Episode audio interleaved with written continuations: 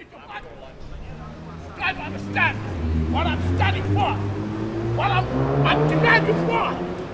All you tribe of Israel motherfuckers. Read your Bible.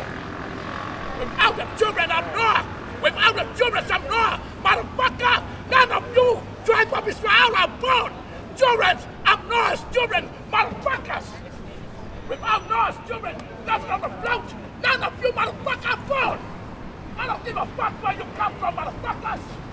Read Bible. Don't say no motherfucker write it. Obama born like all of you motherfucker. Obama knows, knows judge. They don't know Richard some motherfucker. None of those motherfuckers will judge anything in the land but follow your Jesus Christ and your mother and your father. Your mother and your father carry children. Not any fucking homosexual. Not any fucking monkey. Not any cartoon motherfucker of your education. Read your Bible. Demand Obama ban homosexual.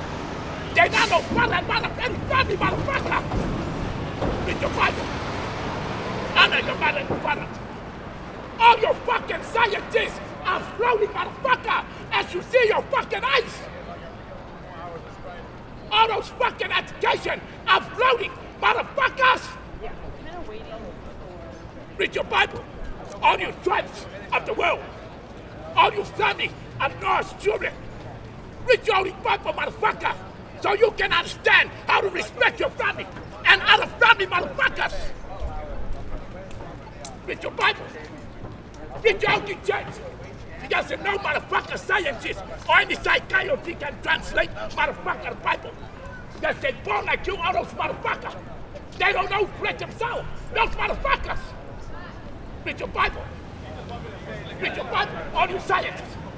Protect the nation of every and father of this world. By you son and daughter, motherfuckers. Turn Jesus.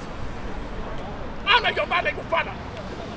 All your education, motherfucker. Ban the dictionary. Ban the dictionary, motherfucker. So nobody, nobody will touch you. Because you touch you, you study the dictionary, motherfucker. Read your Bible. Honor your mother and the writing of you, motherfucker, in the land. All you son and daughter of the land, mother and father. Ban your writing, motherfucker. Because you don't know who your son, motherfucker, in the land. You and Obama and the Congress. Read your Bible and follow Jesus.